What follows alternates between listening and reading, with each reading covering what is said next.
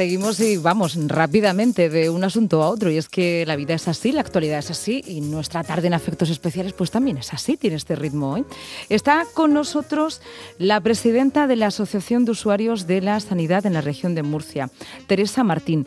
Uno de los asuntos importantes de este día es que hemos conocido el descenso de las listas de espera para una intervención quirúrgica. Eh, queremos abordar eh, bueno, pues algo más, queremos refilar un poco más estas cifras eh, con una perspectiva, la de los pacientes, la de los usuarios de la sanidad. buenas tardes, Teresa. Hola, buenas tardes. Bienvenida a Afectos Especiales.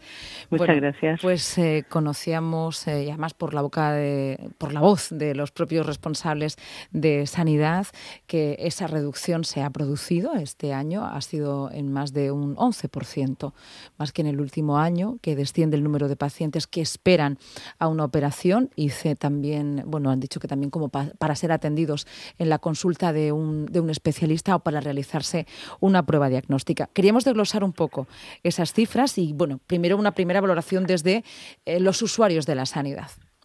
Bueno, nosotros siempre nos congratulamos de que bajen las listas de espera en, las operaciones, en las intervenciones quirúrgicas. Efectivamente, van bajando desde hace un tiempo hasta ahora.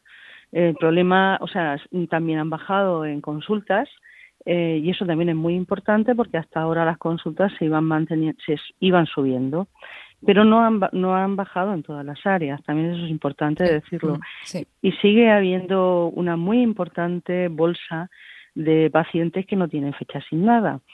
Y eso a nosotros nos produce varias dudas, porque mm, los, las consultas, las citas a las consultas se producen desde los centros de salud y evidentemente del momento que se producen deben de tener la fecha asignada. Entonces, eh, la normativa lo que dice es que se cuentan desde el momento que se solicitan. Entonces, esa cifra es una cifra que siempre nos ha parecido extraña, que está ahí y que lo que hace es que perjudica muchísimo a, al paciente. A ver, Teresa, vamos un poquito por partes. Entonces, es una cifra un tanto oculta, es decir, los pacientes que no tienen cifra, no hay cifra cita asignada, eh, están en espera. Efectivamente. Lo que pasa es que no saben cuánto tiempo están en espera, es decir, de hecho están en, la espera de que se les dé una cita, es como una doble espera. Sí, es realmente una espera, vamos a decirlo así, es como una doble espera, como tú has dicho, pero es realmente una espera, porque la espera es desde el momento en que te solicitan esa consulta. Entonces, el momento que en el centro de salud, porque es desde los centros de salud donde mayoritariamente se solicitan esas consultas, entonces ya se está produciendo una espera. O sea que por eso a nosotros nos llama mucho la atención que haya un volumen tan importante de pacientes sin, sin fecha asignada, porque mm, deberían de poner realmente cuál es la espera real. Es decir, la espera real es desde que el, desde que el médico en el centro de salud solicita una consulta con otorrino, con gine, con cardiología, etcétera, etcétera, etcétera. Y entonces eso deberían de ponerlo, porque esa sería la realidad. ¿Y sabemos cuál es el número de personas que están sin cita? Mira, en aproxima, en, a nivel general, en la región, de 86.480 y tantos pacientes, hay unos 9.000 sin cita. 9.000 personas que no tienen todavía certeza de si están enfermos, de si no lo están, de qué van a hacer con, lo, con la enfermedad que tienen o con los síntomas que tienen. Es cierto que ha bajado con respecto al año pasado, pero también es verdad que el año pasado había más, mm, más pacientes, había un total de pacientes más importante, pero sí ha bajado.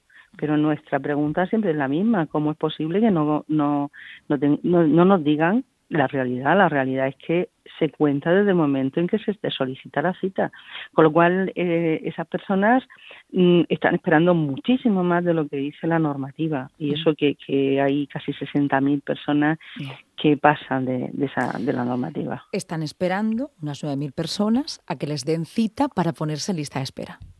Efectivamente, así lo, has resumido perfectamente. Perfectamente, con todo lo que eso conlleva de, incertidumbre, de preocupación, de, no saber qué hacer. Esa es, esa es, el resumen exacto. Y vamos por eh, áreas. Eh, la sanidad está comarcalizada en diferentes áreas. Vamos a ver cómo, o explíquenos cómo se han reducido las listas de espera en diferentes áreas de la región de Murcia. Pues, por ejemplo, eh, las se han reducido, por ejemplo, para entrar al quirófano, sobre todo en el altiplano, en la zona de Yecla y Jumilla, y en la zona del... O sea, ahí no se han reducido, perdona. Para entrar al quirófano, donde no se han reducido, ha sido justo en el altiplano y en el Mar Menor. Igual, están igual que el año pasado. Un poquito más menos igual, sí, pero no mucho más. En cambio, se han reducido en las otras áreas.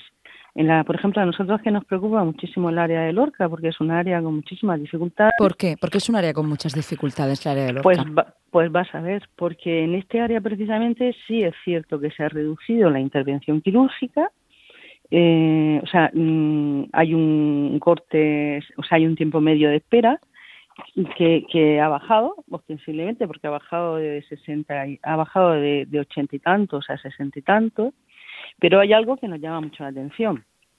Sube, ahí en, el Lorca, por ejemplo, ha subido las consultas y han subido muchísimo las consultas. O sea, el tiempo de consulta. Ahí sí que no ha bajado la consulta. Porque imagínate, por ejemplo, hay una media de ciento y pico eh, de tiempo medio de espera cuando el año pasara de 75.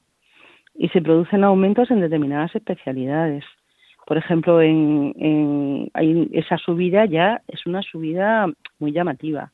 Y después, por ejemplo, en rehabilitación tiene un tiempo de espera eh, gravísimo. En 2018 eran 126, por ejemplo, y en 2019 son 215 días de espera.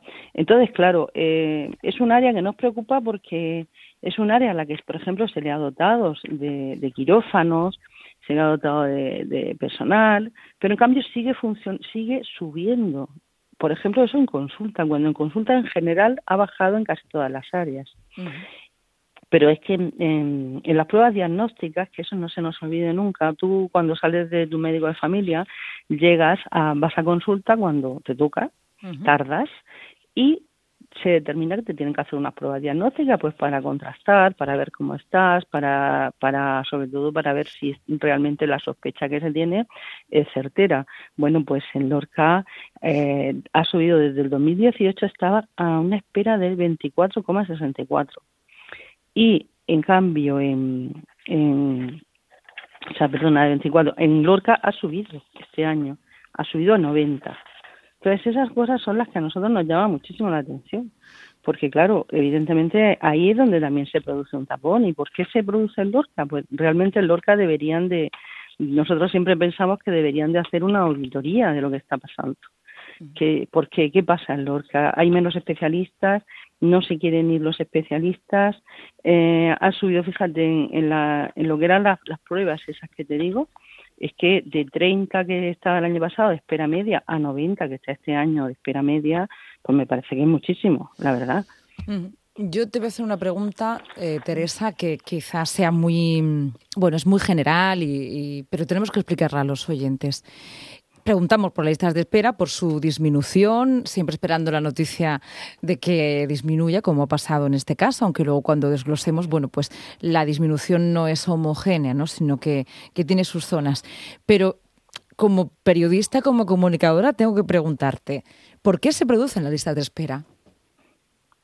Pues vamos a ver, las listas de espera Mm, para que todo el mundo lo entienda, es un efecto, digamos, casi normal de un sistema sanitario público al que entra todo el mundo. Pero eso no significa que, que, que haya unos tiempos que se hayan estimado de que son los tiempos que son los buenos, o sea, que esos tiempos nos van a garantizar que esa persona no va a sufrir mm, un recrudecimiento de su enfermedad, que esa persona va a ser operada en su momento. Sí, perdona, es que por eso te lo preguntaba, es decir, igual que la justicia sin tiempo y forma, cuando estamos hablando de la salud y listas de espera parece un poco contradictorio porque hay cuestiones de salud que no pueden esperar, no pueden esperar, pero en cambio la gente está en lista de espera. Entonces yo te preguntaba, ¿cómo es posible que pueda haber eh, esas demoras y esas listas de espera en un sistema que funciona.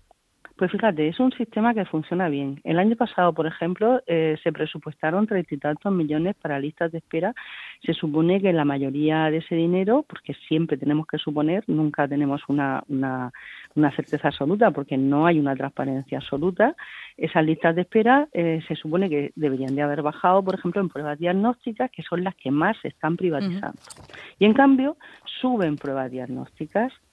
Eh, ¿Qué es lo que pasa? Muchas veces se dice, es que se mandan muchas, Hay mucha demanda de pruebas diagnósticas, no, no hay demanda. Las pruebas diagnósticas las mandan los médicos y las mandan los médicos con una objetividad absoluta y hay que confiar en esos profesionales. ¿Qué pasa? Pues seguramente que no se está primero analizando mm, cuál es el sistema, cómo se está haciendo en determinadas áreas y qué es lo que está pasando.